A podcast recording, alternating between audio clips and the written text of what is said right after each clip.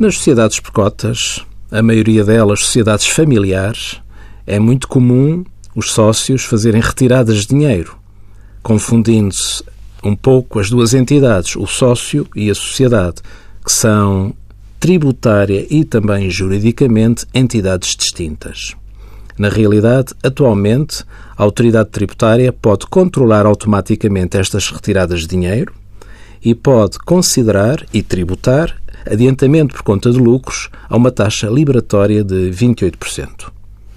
O Código do IRS estabelece que todos os valores constantes de contas de sócios que não tenham resultado de um contrato de mútuo, que não tenham resultado de prestação de um serviço, presumem-se efetuadas a título de adiantamento por conta de lucros e, como tal, são tributadas à taxa de retenção na fonte definitiva de 28%. Envie as suas dúvidas para conselhofiscal.tsf.occ.pt.